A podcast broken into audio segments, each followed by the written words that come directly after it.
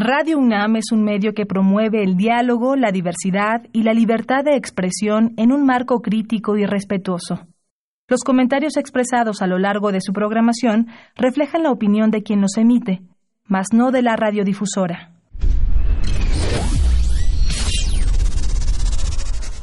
Radio UNAM y la Facultad de Ingeniería presentan Ingeniería en Marcha Divulgación del conocimiento. Innovaciones tecnológicas. Investigación en ingeniería. Y cultura. Acompáñanos. Esto es Ingeniería en Marcha.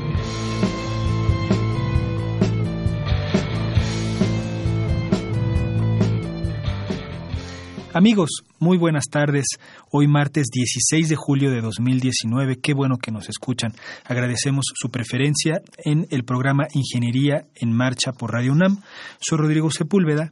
Vamos a hablar eh, con el capítulo estudiantil de nuestra facultad de la ASCE. Eh, vamos a hablar también de varios reconocimientos en competencias que han obtenido recientemente y nos van a platicar un poco pues de su experiencia, de qué es lo que están haciendo, cómo se organizan, en fin, varios aspectos relacionados con la vida estudiantil y la visión joven de la ingeniería civil. Así que el programa va a estar muy bueno. No se vayan y acompáñenos. Estás en Ingeniería en Marcha.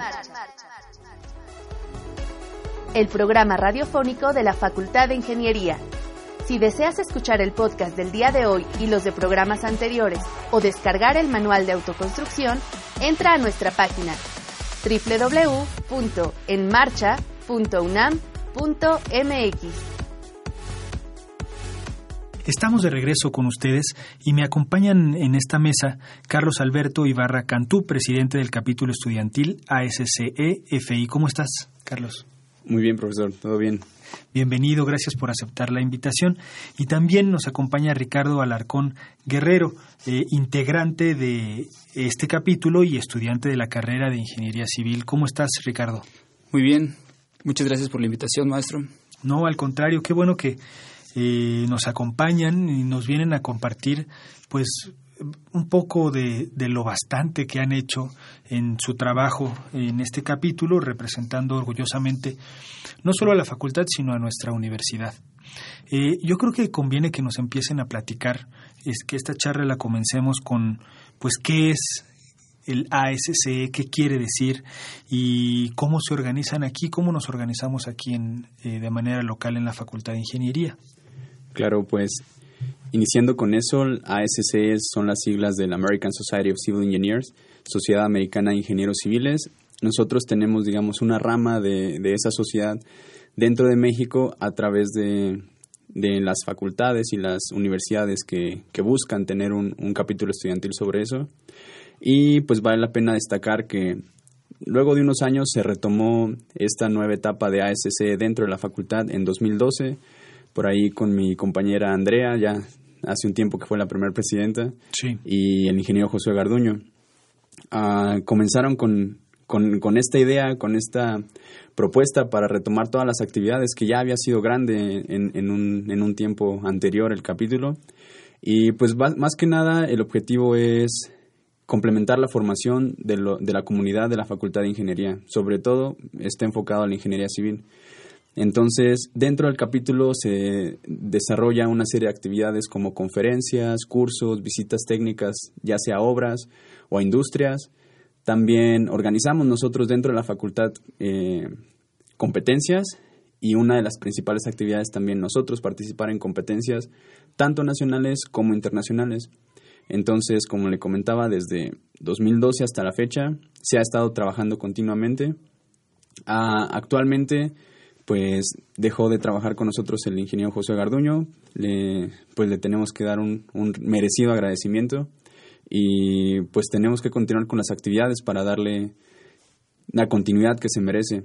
Y sobre todo creo que ha sido un trabajo de, años que muchos de nuestros compañeros que me llevaría todo el programa para nombrarlos han, han, echado las bases de, de, esta institución que ahora somos. Y pues este año nos, nos tocó un semestre bastante ajetreado. Bastantes competencias, ¿no? Se juntaron. Así es. Sí, pues ahora sí que ante la cuestión de no poder participar en puentes en Texas por cuestiones internas de entre ASC y AISC, pues se abrió la oportunidad de participar, bueno, de hacer por primera vez una competencia nacional en la que fuimos coorganizadores. Los organizadores principales fuera la Universidad Panamericana de Guadalajara. Participamos en esa competencia en abril. En, ese mismo abril, una semana después, participamos en la, en la sección Texas México de ASCE, en particular en la competencia de Blue Sky, en la competencia de Student Technical Paper y posteriormente, unas semanas después, en mayo, participamos en la competencia de puentes de acero en Montreal, Canadá. Y pues todavía nos falta una competencia que será en tres días en Florida, gracias a lo obtenido en, en la regional de Texas, México. Cabe destacar que ganamos el primer lugar. Entonces se nos abre la invitación a participar en el nacional para competir contra las mejores de todas las conferencias de, de ASC. Cabe, cabe aclararle a nuestro público que estamos grabando este programa el 3 de junio. Entonces esperemos de todo corazón que cuando este programa se transmita ustedes ya hayan obtenido un muy buen resultado en la competencia, ¿no? Y, y, estarlos invitando de nuevo para que nos compartan esa experiencia que es ya a nivel, este, que le llaman nacional, ¿no? Que en realidad pues es internacional porque participan eh, varios países, ¿no? Eh, me gustaría que me platicaran un poco de estos dos eh, concursos y un poco dando eh, o, tratando de bosquejar cómo ha evolucionado no la competencia, la visión de ustedes de la ingeniería civil que antes era una y ahora es otra completamente distinta. Entonces yo creo que conviene que platiquemos en primer lugar de, de la parte del, del, del Student Technical Paper, que tradicionalmente hemos obtenido buenos lugares, ¿no? Y eso nos llena de orgullo porque, bueno, tiene este, muchos matices y uno de ellos es que es eh, un concurso en el que tienen que, participar en un idioma que no es su idioma nativo y además eh, participan con universidades que que, todas son, es, el idioma nativo, prácticamente todas, no sé si todas, pero prácticamente todas. Entonces es una competencia en, en la que hay un, un, este, una desventaja inicial que deben de superar y, salir adelante, ¿no? Platíquenos un poco de en qué consiste este concurso y ahora sé que cada año cambia la temática, ¿no? Central que hay que desarrollar, entonces hay que platicar un poco de eso. Sí, bueno, en el concurso se lleva desde hace mucho tiempo. nosotros llevamos ya cinco años participando y hemos tenido una gran evolución en el mismo. La primera vez que se participó no se logró ningún lugar, pero pues eso nos a los integrantes del capítulo de ese entonces los animó a seguir participando y el segundo año participó la misma persona que el primer año y esta vez obtuvo el segundo lugar. El tercer año que participamos ya obtuvimos un primer lugar. El cuarto año se volvió a obtener el primer lugar y este quinto año pues yo tuve la pues el honor de, ser quien representara a la universidad en esta competencia. Eh, desafortunadamente no, no obtuve el primer lugar, pero se obtuvo un segundo lugar y pues eso habla muy bien de nuestro historial en esta competencia que pues en los últimos cinco años nos ha ido muy bien. Eh, en cinco años cuatro veces eh, primero segundo lugar, ¿no? Así es, eh, nos, ha ido nos ha ido bien y pues creemos que es un punto fuerte de nosotros, ¿no? El, el hecho de siempre poder presentar bien. Claro. Claro. ¿De qué se trató? Este, ¿Cuál fue la temática? ¿En qué consiste el concurso? Tal vez conviene que nos empiece a platicar por ahí. ¿Y, qué, y cuál fue la temática que desarrollaste? Claro, el concurso consiste en desarrollar un tema ético en la ingeniería civil. Eh, cada año este tema cambia y, el, y, la competencia consiste en tres etapas. Eh, bueno, dos etapas y tres aspectos a evaluar. La primera etapa es un trabajo escrito eh, de un máximo de 2.000 palabras. No hay un mínimo, pero normalmente todos intentan acercarse al, a las 2.000 palabras. Ese trabajo escrito cuenta el 50% de la competencia y posteriormente eh, se viaja a Texas, en donde, bueno, la sede también cambia cada año. Este año fue en Isla del Padre, Texas, y ahí se presenta de manera oral tu mismo trabajo escrito. Y ese es otro 25%. Y el último 25% es una serie de preguntas que los jueces realizan eh, sobre el mismo, el mismo trabajo. Eh, la temática de este año fue la inclusión. La ASCE tiene un código de ética de cómo los ingenieros deben comportarse ante la sociedad y en ese código de ética, en el 2017, se agregó un nuevo canon, el canon 8, el cual habla de la no discriminación y de la inclusión de las personas. Eh, entonces, en mi trabajo yo me, yo me enfoqué en los dos grupos más vulnerables en, en el ámbito de la ingeniería civil, que es el de las mujeres y el de los trabajadores inmigrantes en, en otros países. Y pues es muy, pues es muy fuerte, ¿no? El, el todo esto, investigué mucho, eh, chequé muchas estadísticas, eh, muchas eh, mujeres que hablaron sobre este tema y pues muchas veces uno como hombre en ingeniería civil pues no, no le presta tanta atención como se debería a estos temas. Claro, no, no estamos sensibilizados, ¿no? Hasta que uno pues encuentra o, o se enfrenta a, la realidad o a cómo están las cosas. Sí, sí, así es. Eh, en los números, pues hablan mucho. Eh, uno de los primeros datos que me encontré es el número de mujeres que se dedican a, esta ingeniería. Es, es, muy, muy bajo. El, menos del 10% de las mujeres están en la, bueno, de la industria de la, de la ingeniería civil menos del 10% son mujeres. Y esto no solo es en México, en todo el mundo son porcentajes muy bajos. De hecho, en Estados Unidos el porcentaje de mujeres que se dedica a la construcción o, a la ingeniería civil es también menos del 10% e incluso es menos que en México. En México es el 9.7% y en Estados Unidos es el 9.1%. Y pues todos estos datos pues sí son como muy reveladores, ¿no? El saber que pues la industria realmente no es nada atractiva para las mujeres. Eh, de hecho, en una nota de un periódico inglés, eh, calificaba la, a la industria de la construcción como la peor para que una mujer trabajara, bueno, la, segunda después del ejército, y estaba por encima de la industria del entretenimiento. También, pues, eh, en cuanto a los toda la, los trabajadores inmigrantes en Estados Unidos también se vieron pues muchos aspectos, ¿no? Que pues a eso estamos un poco más familiarizados debido a que pues muchos mexicanos están trabajando en Estados Unidos y, y pues al, al final de cuentas, aún teniendo ya tantos años en esta como relación y de que se sabe la importancia, ¿no? De los trabajadores mexicanos en la industria de la construcción de Estados Unidos, aún así sigue habiendo pues mucha discriminación. Los salarios siguen siendo menores a los de los eh, originarios de, del país.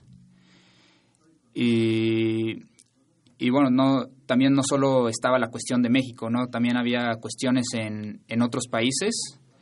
Por ejemplo, en, en, eh, bueno, en los países árabes, donde pues sabemos hay actualmente grandes desarrollos inmobiliarios y de infraestructura, eh, se contrata mucho extranjero para pues para desarrollar todo, toda esta infraestructura.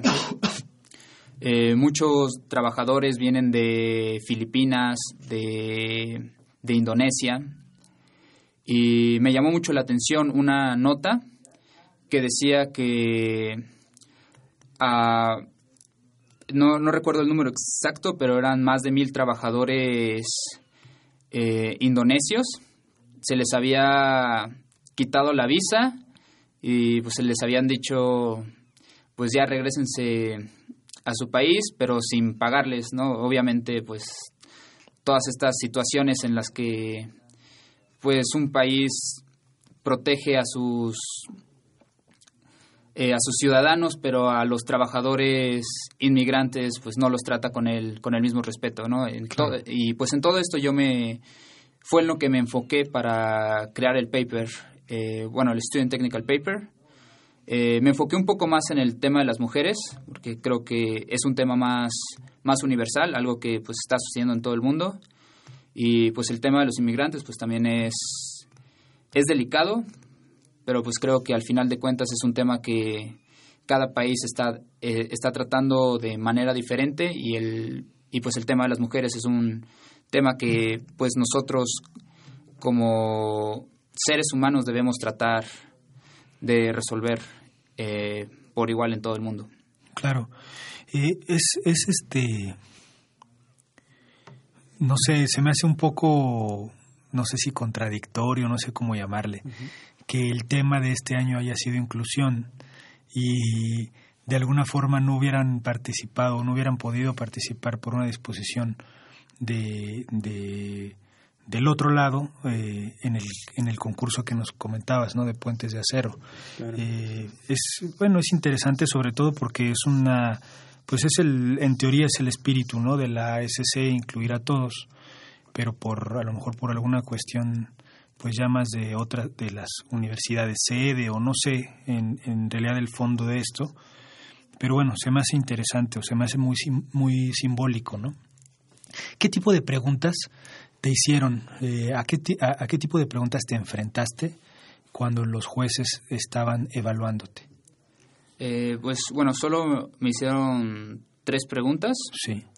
Eh, la primera pregunta fue sobre una experiencia que haya tenido en la que yo haya, haya presenciado esta discriminación hacia las mujeres. Y bueno, pues el caso que se me ocurrió fue eh, lo que pasó en la misma universidad, eh, que tuvimos, bueno, en mi primer año aquí en, la carrera, está muy fuerte la publicidad eh, en contra de estos actos, ¿no? recuerdo muy bien una, una pancarta que decía, cuando conozco a una mujer la veo hacia los ojos. Y pues es esa experiencia de que pues no solo estaba pasando en ingeniería, sino en toda la universidad y pues esta propaganda estaba eh, pues con la intención de, reducir el, acoso sexual y pues obviamente en, el mejor de los casos erradicarlo. Claro. Entonces esa fue la primera respuesta que yo di. Sí. Eh, expliqué esa, esa situación en, en nuestra universidad. La segunda pregunta, sinceramente, no la recuerdo muy bien. Eh, tenía que ver con, con los migrantes. Eh, creo que me preguntaron qué tan importante era, eran los, los migrantes eh, para la construcción en México. Y bueno, creo que ahí di una respuesta muy objetiva en cuanto a que pues realmente no estamos en el mismo caso que Estados Unidos en el que su población realmente ya no quiere esos trabajos y, ellos invitan a, a, los mexicanos a tomarlos. En México, pues eh, nosotros sí tenemos personas que toman estos empleos y realmente no, no estamos en la misma necesidad de estar eh, buscando a otros países que nos proporcionen a los, a los trabajadores. Tal, vez ahí, eh, aquí se, se digamos que se puede ver un fenómeno pero interno, ¿no? Es decir, en la, en la obra, por ejemplo, de aquí en la Ciudad de México, se reciben se recibe migración interna, es decir, los trabajadores vienen de Puebla, vienen de Guerrero, en fin, es como un polo de atracción donde hay obra, es inminente que no necesariamente están involucrados la gente del sitio, sino que atrae, porque digamos es una fuente de trabajo pues inmediata, ¿no? La industria de la construcción. Claro que es diferente la escala, ¿no? Y, en Estados Unidos, como dices, pues eh, muchos mexicanos, no solo mexicanos, sino latinoamericanos, eh, toman ese quehacer que, como tú bien mencionas, no todos los estadounidenses quieren hacer, ¿no? Y no solo en, la industria de la construcción, sino en la industria de la limpieza, de los servicios en general. Este, los, mexicanos tomamos ese, ese, ese rol, ¿no? De hacer trabajo que no necesariamente todo el mundo quiere, ¿no?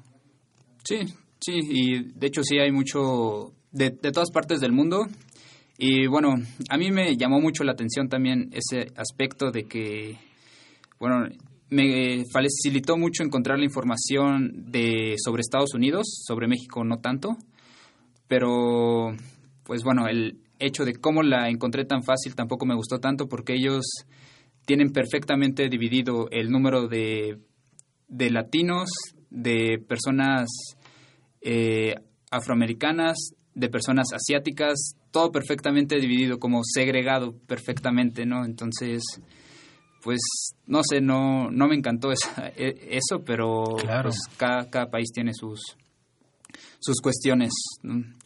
Y en México, pues, la información no estaba tan, tan detallada, ¿no? Eh, pero, pues, al final de cuentas, pues, también el, el INEGI proporcionaba muy buena información y en la página de InMujeres también encontré pues mucha información que, me ayudó a completar pues el, trabajo escrito. Pues nos da muchísimo gusto que hayas eh, eh, obtenido este valiosísimo resultado, ¿no? Segundo lugar en una competencia en la que se, es de oratoria, de escritura, en fin. Sé que el escrito lo preparan eh, entre todos, ¿no? En el capítulo es un trabajo comunitario, pero la parte de hablar, pues te tocó en ese momento pararte y decirlo contra reloj, muy bien estructurado, entonces te felicito mucho, Ricardo. También nos estaban platicando de que, de que eh, participaron en una competencia que se llama Blue Sky. Este, eh, yo nunca la había oído, no sé si sea nueva, ¿nos pueden platicar de ella? Sí, pues esta competencia surge ante la necesidad de ASC de buscar un, una pues un concurso que supla a esta cuestión de puentes de acero ante la ruptura con AISC. Entonces se publica la convocatoria y básicamente lo que solicitan es que las universidades participantes propongan una nueva idea para sustituir a la competencia de puentes de acero. Vaya que una, una idea innovadora que se pueda aplicar para una competencia estudiantil del futuro. Eh, hacían mucho énfasis en que las ideas que buscaban fue, estuvieran fuera de la caja, fuera de lo común, y pues fue lo que decidimos hacer. Eh, nosotros nos, nos, inscribimos y tuvimos un proceso de meses para eh, definir bien la idea. Tuvimos ahí pues varias charlas entre nosotros mismos. Fuimos desde ideas de uh, grúas de acero, eh, cuestiones de protección de cápsulas antisísmicas, islas artificiales y al final ya se refinó en esta cuestión de ciudades flotantes. Eh, en esta competencia básicamente evaluaban o evalúan un trabajo escrito también que tiene que desglosar la justificación de la competencia, por qué estamos proponiendo eso. Claro. Y también eh, proponer un reglamento para la, las, vaya, como si fuese ya una competencia que se fuera a aplicar el siguiente año, qué aspectos evaluarías, cómo verías que fuese inclusivo, que fuese eh, accesible para las universidades, que no tengas que invertir millones de dólares ahí.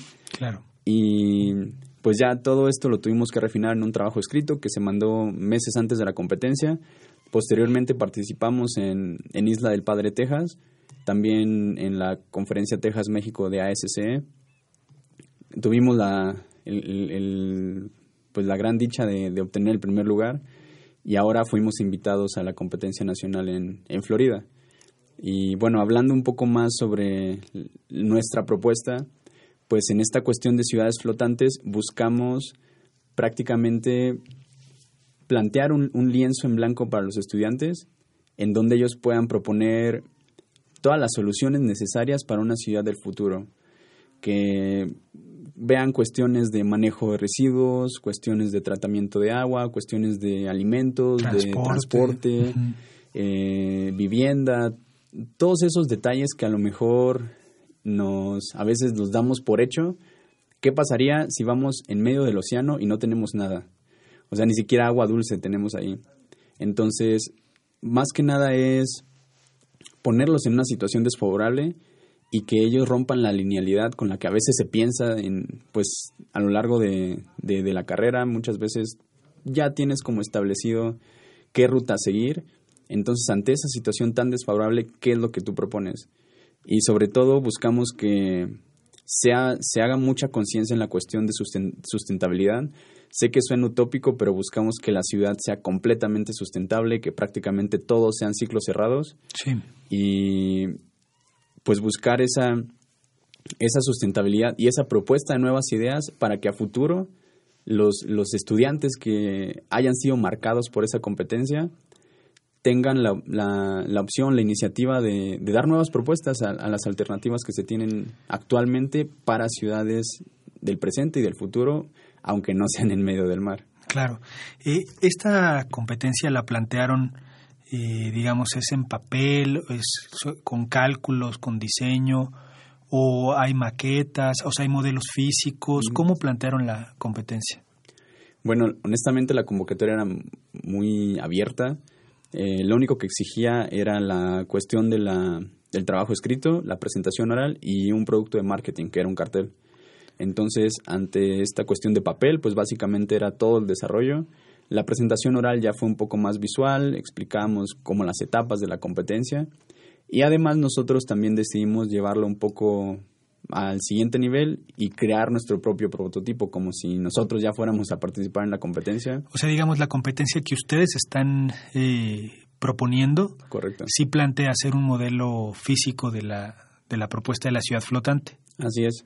Sí, digamos, esa es la parte divertida porque también, obviamente el diseño de toda la ciudad no buscamos que unos estudiantes de licenciatura en un año o en menos de un año, en seis meses, hagan un diseño detallado de cada sistema que va a llevar la ciudad. Claro. Básicamente buscamos que den propuestas y que las justifiquen.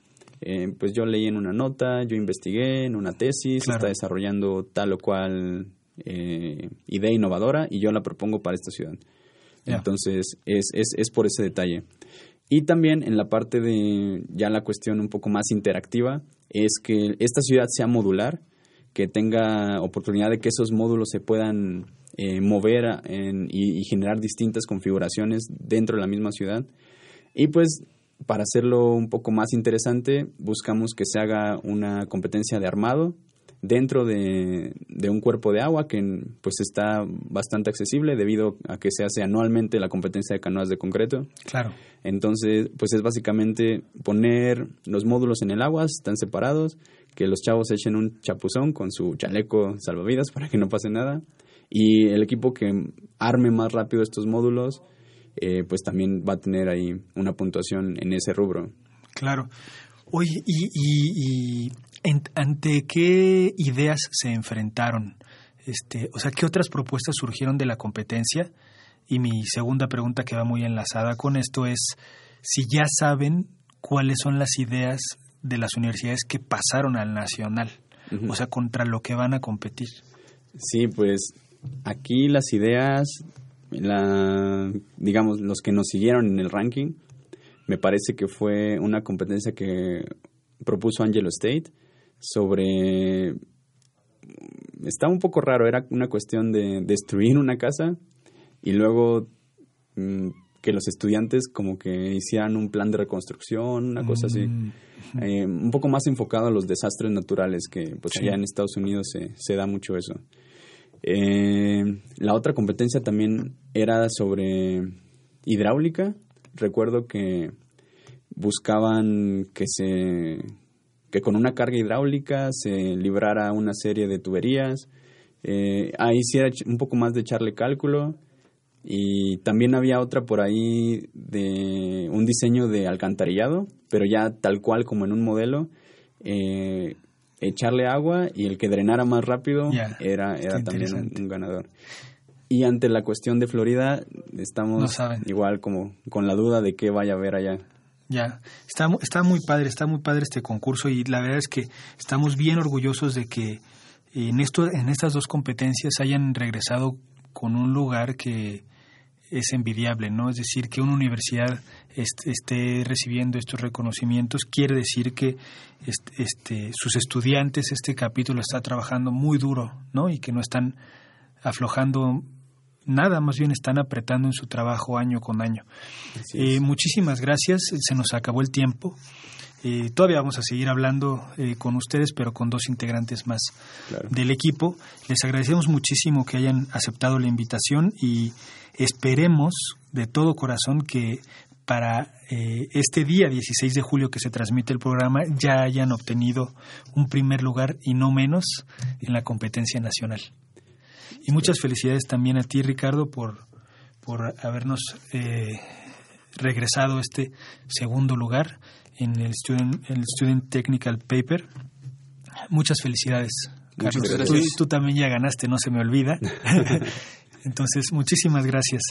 Eh, les agradezco por aceptar la invitación. No, gracias. Muchísimas gracias por la invitación. Vamos un corte y regresamos. Estás en Ingeniería en Marcha. El programa radiofónico de la Facultad de Ingeniería. Si deseas escuchar el podcast del día de hoy y los de programas anteriores o descargar el manual de autoconstrucción, entra a nuestra página www.enmarcha.unam.mx. Y vamos a platicar ahora con Luis Fernando Pineda Gómez. Fernando, ¿cómo estás? Muy bien, gracias. Bienvenido al programa. Y también con Edwin Rodríguez Nevares. ¿Cómo estás? Muy bien, muchas gracias y gracias por la invitación. No, al contrario, gracias por venir a, platicarnos su experiencia, este, estos resultados. Estábamos platicando hace ratito con Carlos y con Ricardo eh, acerca de dos competencias en las que obtuvieron muy buen resultado y con ustedes quiero platicar de otra también este, que ya es, ya es tradicional ¿no? de los capítulos de ASC, que es el famoso concurso de puentes de acero eh, que evalúan, ya han venido alguna vez en algún año pasado a platicarnos los aspectos más o menos que se evalúan, la velocidad de la construcción o del armado, ¿no? Del puente, en fin. Pero me gustaría que nos platicaran cuál fue su experiencia, en dónde compitieron y más o menos cuál fue el proceso, a lo mejor que me empiecen a platicar el proceso previo, ¿no? Del diseño del puente, cómo construyeron las piezas, cómo practicaron, en dónde estuvieron, en fin, platíquenme un poquito, empápenos un poquito de, de, este, de esta competencia. Bueno, este, pues fue un proyecto de un año de trabajo. Se comenzó con el reclutamiento de nuevos integrantes para el equipo. Se, se les dieron cursos de, de AutoCAD, de SAP, en general para el diseño del puente, ¿no? Una vez que se salió el reglamento, que fue en septiembre, eh, comenzamos con el diseño del puente. Por lo regular, y este año fue así, este, hicimos una competencia interna. Entre todos los integrantes del equipo propusimos un diseño, lo analizamos y al final eh, escogimos el mejor puente, el que creíamos que se comportaba de mejor manera. Posteriormente eh, diseñamos las conexiones, este, también hicimos los planos para el taller y eso fue pues un proceso de meses, digo, en vacaciones estuvimos trabajando, en Navidad le estuvimos también ayudando y, y pues fue sin nada de descanso, ¿no? Un largo proceso. Después eh, optamos por hacer la manufactura, pero primero para el concurso, bueno, tuvimos dos competencias este año. La primera fue en Guadalajara en abril, que fue el primer nacional de puentes de acero, y la segunda fue en Montreal, Canadá que también fue un nacional de puentes de acero, pero en Canadá, organizado por universidades canadienses. Entonces, para el primer concurso, la manufactura, em, un, un colaborador del equipo nos ayudó con eso. Este, él fue el que se encargó la manufactura, nosotros hicimos el diseño, los planos y todo, y él fue el que nos apoyó a realizar el puente. Con ese asistimos a Guadalajara y en Guadalajara obtuvimos el tercer lugar en estética y el cuarto lugar en general. Después, regresando de Guadalajara, este, decidimos hacer otro puente y estábamos muy limitados del tiempo y solo teníamos un mes para hacerlo, pero nos aventamos la, la este, pues la travesía de manufacturarlo nosotros, ¿no? Desde cero. Entonces, el papá de una compañera del capítulo tenía un taller y él fue el que nos ayudó a manufacturarlo, nos este, enseñó cómo soldar y todo eso. Y en un mes hicimos el puente con el que asistimos a, Canadá, que, que tuvieron muchas mejoras, ¿verdad? Sí, fueron bastantes mejoras. Del primer puente que presentamos en Guadalajara al puente que se presentó en Canadá fue muchísimo mejor, se comportó de otra manera y pues yo creo que el hecho de que en este segundo puente hayamos participado en la manufactura, creo que fue un como elemento clave para tener un mejor desempeño en esa competencia. Digo, no tuvimos como que un lugar de los primeros lugares, pero pues sí los resultados fueron bastante mejores que los de Guadalajara.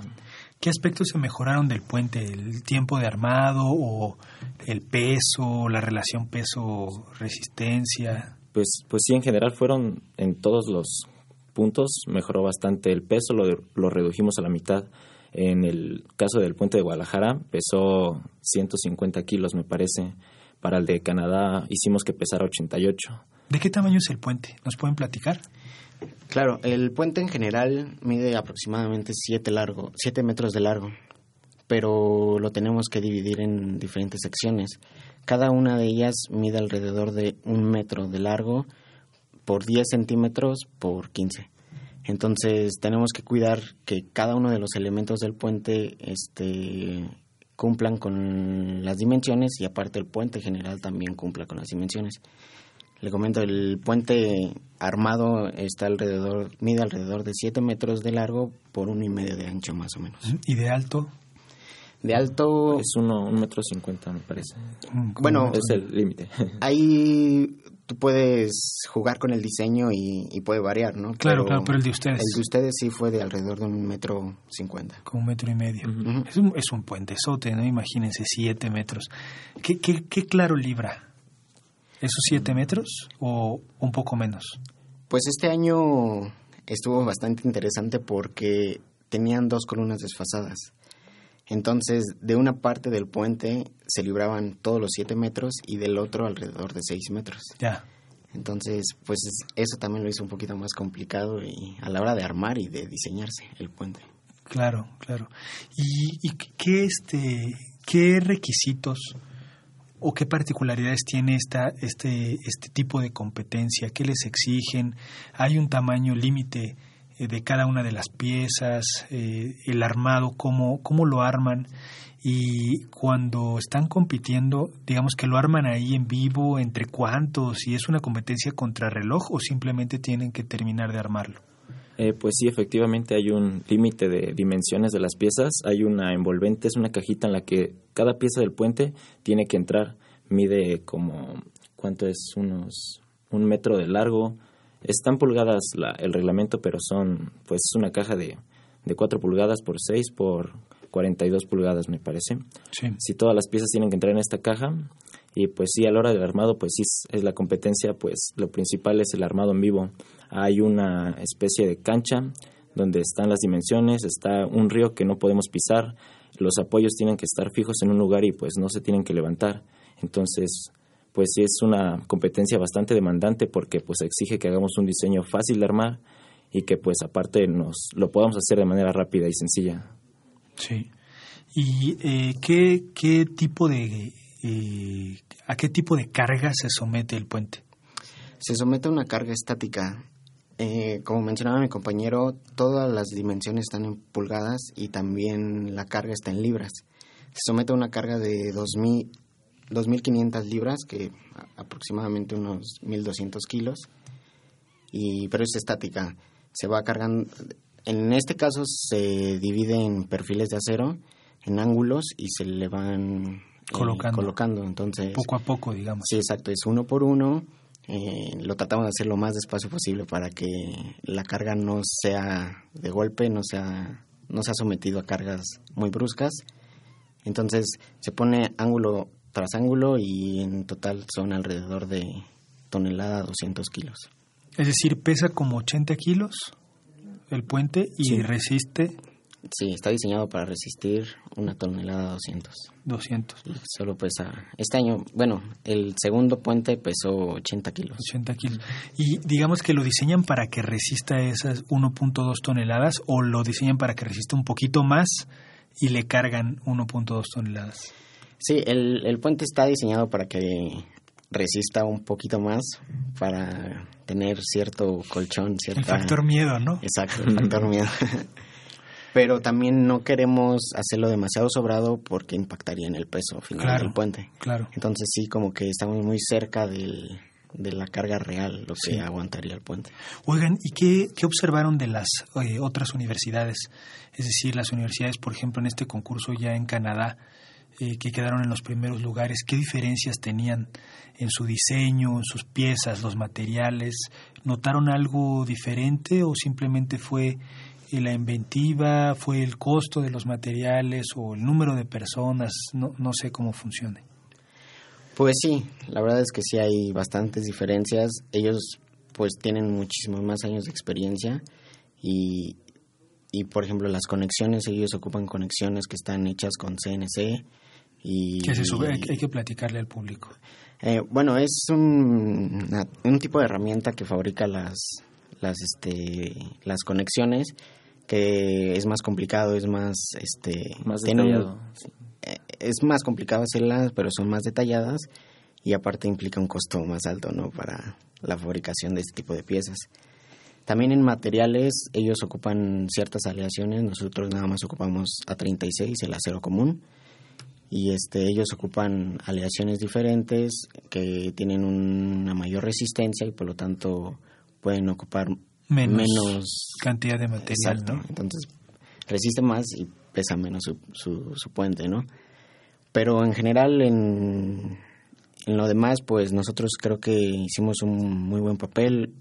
En las conexiones también depende mucho del ingenio de, de los participantes, cómo, cómo diseñan las conexiones, ¿no? Este año yo creo que nuestras conexiones, aunque fueron sencillas, fueron muy ingeniosas. Y este y en número de constructores, pues nosotros en Canadá ocupamos cuatro constructores. También fue otra cosa que mejoramos. En Guadalajara ocupamos seis y en este, en este evento en Canadá ocupamos cuatro. Y eso les ayuda en el puntaje mientras menos constructores les beneficia. Sí, claro. Em, todo, todo el concurso se evalúa con un costo final. O sea, cada, cada cosa que se evalúa se multiplica por un costo. El número de constructores obviamente se multiplica por un costo, el tiempo de construcción se multiplica por un costo y al final sale el precio total. Entonces, este, sí, al reducir los constructores y reducir el tiempo, se reduce el precio final de, del puente. ¿Qué le cambiarían al tanto el diseño como el armado? ¿Qué le cambiarían para las siguientes competencias? Pues yo creo que un punto que queremos mejorar para el próximo año sería lo que hablamos ahorita de las conexiones.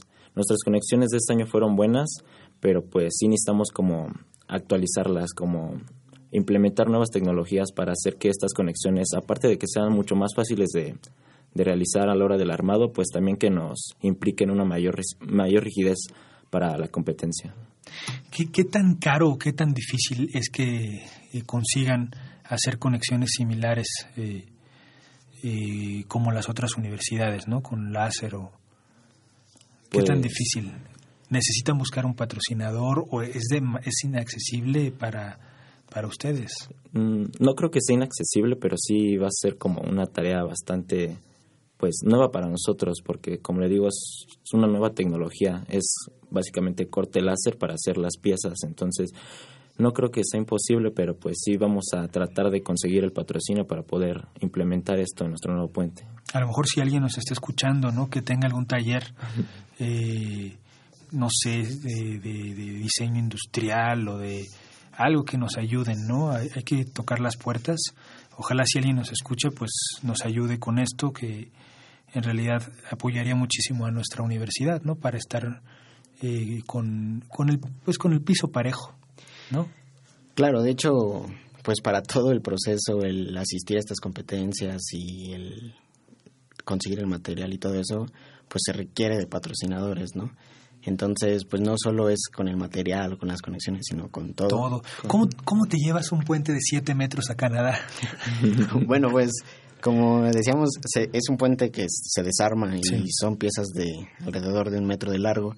Entonces, pues en las maletas nos Así lo de plano, se lo, se lo dividen los 80 kilos Sí, lo hacemos en... los 80. y se no se llevan ropa y, y puro puente. No, nada más una mochilita de mano para la ropa y todo lo demás es puente. ¿Y qué les dicen en el aeropuerto de verlo en el- los rayos X y que salgan ahí unas piezas raras de acero? Pues, pues al principio yo creo que sí como que se sacan de onda, ¿no? Porque Sí. pues quién lleva unos tubos en tu maleta. Claro. Pero pues una vez que les explicas a qué vas, que estás concursando, que eres estudiante, yo siento que ellos hasta se emocionan y pues sí, como que tratan de involucrarse un poquito más, te preguntan de qué se trata, pues te desean suerte, Claro. sí. Qué bueno. ¿Cómo se, cómo se han sentido? ¿Les ha quedado, el, eh, digamos, la inquietud eh, de seguir participando? No sé si puedan seguir participando a la hora de acabar materias. Eh, cu- ¿Cuál es el plan a futuro del capítulo en esta competencia? Pues, digo, por mi parte, yo sí. Digo, ya tú como estudiante puedes participar en las competencias. Una vez saliendo ya no puedes participar, pero lo puedes hacer si eres estudiante de maestría o de algún posgrado. Yo voy a entrar en agosto a, Con tal de participar. Exacto. Digo, es parte de, ¿no? También Claro, me gustaría claro. seguir participando. Y este y pues es el chiste también darle continuidad y que los nuevos integrantes del equipo se lleven parte de las experiencias que nosotros hemos tenido, transmitirles todas esas experiencias. Y pues de hecho este año regresando de Canadá, luego, luego empezamos a trabajar para el, Para el siguiente, siguiente, año. Sí, con los reclutamientos. Platíquenos un poco del equipo. No, no nos han mencionado todos los nombres de los estudiantes que pues obviamente no, no pueden venir hoy porque pues, no caben ni en la cabina, ni en el transporte, en fin, ¿no? Eh, yo creo que vale la pena que aprovechen que están aquí pues para enviar un saludo ¿no? a, a todo el equipo y los pueden nos pueden platicar un poco de ellos. Sí, claro. En el equipo, bueno, asistimos 14, digo 14, perdón, 11 integrantes a Canadá. Eh, dos de ellos fueron nuestros compañeros que estuvieron hace un momento. Eh, también estuvieron chavos que son de segundo semestre, como esta Dani. Ellos empezaron prácticamente desde el primer semestre.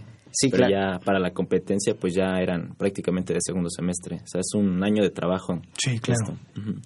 Pues sí son Uy, dos- van a- el- ellos van a estar un buen rato entonces, sí, ¿no? A lo largo de toda, tienen de un toda su largo carrera. camino para seguir participando en esto. Sí. ¿Quién es más? Pues bueno, sí, los son dos chicos de segundo semestre, es Sebastián y Daniela son de segundo semestre. Eh, También están otros chavos que, digo, ya son de, de diferentes semestres. Uno de ellos, Nelson. Bueno, nombramos cada uno de los de ellos. Son Ricardo, Carlos, Nelson, mm, Ameyali, Daniela, este, Sebastián. Miguel Colín, Sebastián. Este, bueno, aquí mi compañero yo, Fernando, su servidor Edwin. Está y- grande el equipo, ¿no? Sí, ta- ¿Está grande respecto a las otras universidades o es más o menos el promedio que llevan Mm. a las competencias? Yo siento que nuestro equipo es bastante pequeño a comparación de otros equipos que hemos visto. También se me pasó a comentar a Sara Palma, también, también Sara, es sí. una integrante del equipo. Y bueno, sí, en general nuestro equipo como que sí es de los pequeñitos, vamos, no vamos tantos como en otras universidades, pero...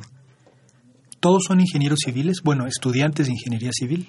Ah, de hecho, fue otra que se me pasó a comentar, que es Aline. Ella es la única que no es ingeniera civil o no está estudiando ingeniería civil, ella está estudiando ingeniería industrial y de ahí en fuera sí todos somos civiles. Aunque en este para este periodo buscamos abrir más la, la convocatoria, ¿no? Claro, Que es- entren- eso les quería preguntar, ¿qué requisitos tienen ustedes o ponen para que se incorporen nuevos miembros del capítulo? Pues yo creo que más que nada, pues las ganas que, que tengan de involucrarse con el proyecto. que pues tengan ganas de trabajar, de aportar sus ideas a este proyecto, pues tratar de innovar todo. Eh, pues sí, tratamos de que sea como carreras afines a lo del proyecto, sean civiles, eh, industrial, mecánicos, nos pueden servir bastante, nos pueden ayudar mucho con pues los materiales, la manufactura del proyecto. Claro.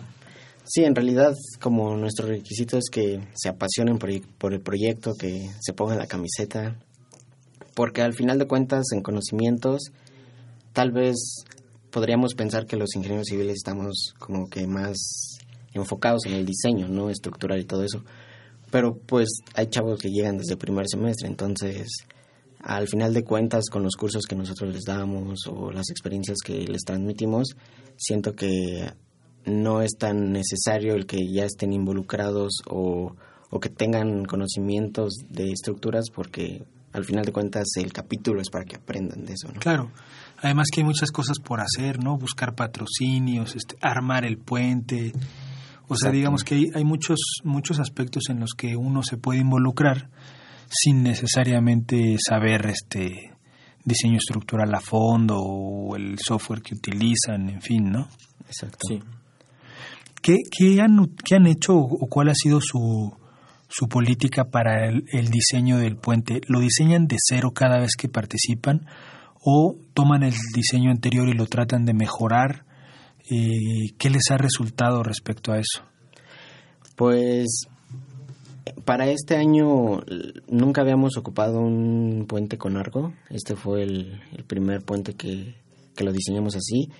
Y fue más que nada por el claro que se tenía que superar. Era muy grande, nunca había sido un claro tan grande.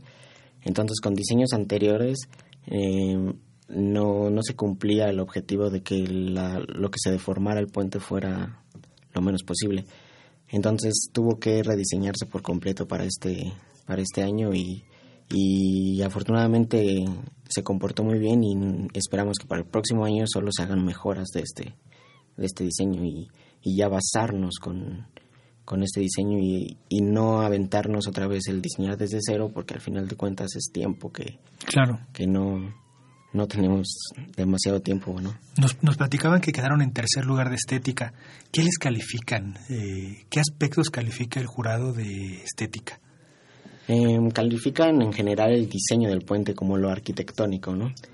Pero también en lo que se fijan mucho son en las conexiones, que lo que se innova al hacer las conexiones y, y que efectivamente, como decía mi compañero, que sean muy eficientes, que rigidicen el puente y que sean fáciles de armar. Entonces los jueces revisan más eso y te preguntan más o menos por qué este, escogiste ese tipo de conexiones. También se pone un cartel en donde se explica más o menos el proceso constructivo y el proceso de diseño. Eh, ahí se explica, se ponen diagramas de momento y de cortante que en general es a las cargas a las que está sometido el puente y con eso, todo eso evalúan la estética del, del puente. ¿Vieron alguno que llamara la atención así muchísimo? No sé, el que se llevó el primer lugar en estética. Eh, más bien me refiero a, cómo están, me llama la atención cómo resolver ¿no? un puente tan grandote y además fijarse eh, que se vea bonito, digamos, las conexiones, el tiempo de armado. ¿Qué aprendieron a lo mejor esa es mi pregunta de fondo, ¿qué aprendieron de las otras universidades en estas dos competencias? Pues aprendimos la configuración en la que están los elementos de su puente. La verdad es que eran puentes que se veían demasiado limpios, sin tanto, sin tantas complicaciones con los elementos, muy ligeros y, aparte en lo que más aprendimos y en lo que más nos fijamos fueron en sus conexiones, cómo, cómo lo resolvieron y cómo pues sí, usaron diferentes técnicas de fabricación para, para hacerlas. Entonces, en lo que más nos fijamos, lo que más sentimos que aprendimos y lo que queremos mejorar son las conexiones. Es en lo que más nos queremos enfocar en este, en este nuevo año y en el nuevo concurso. ¿Qué tan fácil es que ustedes, porque eh, me platicaban o nos platicaban eh, que que una de las fortalezas, digamos, es que ustedes mismos manufacturaron el puente. Exacto. ¿Qué tan fácil es que, cambien la forma de hacer las conexiones ustedes mismos o van a tener que acudir o apoyarse en algún taller o apoyarse con alguien externo? Mm, yo creo que para las conexiones sí necesitaríamos a, alguien que nos ayude, más que nada por el equipo, como son pues nuevas cosas, pues sí necesitamos un equipo especial para poder realizarlas. Pero pues del puente sí definitivamente vimos que manufacturarlos nosotros es un punto importante que pesa en la competencia y que nos ayuda bastante. ¿Por qué? Porque lo conoces, sabes cómo algunas piezas a veces no, cuando lo armas, cuestan un poco de trabajo acomodarlas, pero una vez que lo haces tú, pues poco a poco en la marcha de la manufactura vas acomodándolo, vas haciendo modificaciones pequeñas para que se, se adecue al momento de, del armado, que sea más fácil hacerlo. Claro. Entonces te vas dando cuenta de estos detalles y ya a la hora de la competencia pues ya lo tienes todo en la cabeza. Entonces en el armado pues ya dices esta pieza entra de esta forma y yo ya sé que cuando llegue en este punto tengo que hacerlo de cierta manera para que sea más rápido y más sencillo. Claro, pues el tiempo se nos está acabando. Me, gustaría que cerráramos eh, con una, pues una pequeña, eh, eh, digamos, en resumen, ¿qué les ha dejado esta experiencia respecto a su formación como ingenieros y cómo piensan aplicarlo en sus asignaturas o en su o en el futuro? Pues bueno, como ya supongo que se habrán dado cuenta, es una competencia bastante completa en donde se tocan demasiados aspectos. Entonces, pues el llevar a la práctica todos los conocimientos teóricos, yo creo que es algo muy importante en la formación académica. Entonces, un proyecto así, pues es, es eso, llevar a la práctica los conocimientos. Entonces, el ver ya un diseño que tú realizaste, verlo en la realidad, ver cómo se comporta, ver en qué fallaste, ver dónde pudiste haber mejorado o qué elemento no actuó como tú creías que iba a actuar. Yo creo que pues esa es parte de la experiencia que más nos ha dejado, aparte de también el buscar patrocinios, el relacionarte con diferentes empresas, el salir a buscar y pues es parte de la vida profesional, ¿no? Buscar proveedores del material. Claro. Todo eso pues al final de cuentas es lo que tú vas a estar realizando después, ¿no? Cuando ya estés trabajando. Claro. Entonces, es un proyecto ya prácticamente integral, ¿no? Sí. Felicidades al capítulo. El tiempo ya se nos acabó, no nos vamos sin antes eh, dar los créditos del programa. En la producción está Pedro Mateos, en las redes sociales Sandra Corona, en la coordinación de comunicación María Eugenia Fernández, en la página web José Luis Camacho y en los controles técnicos Miguel Ángel Ferrini. Continúen disfrutando de la programación musical que Radio UNAM tiene para ustedes. Hasta pronto. Divulgación del conocimiento. Innovaciones tecnológicas. Investigación en ingeniería. Y cultura. Ingeniería en marcha.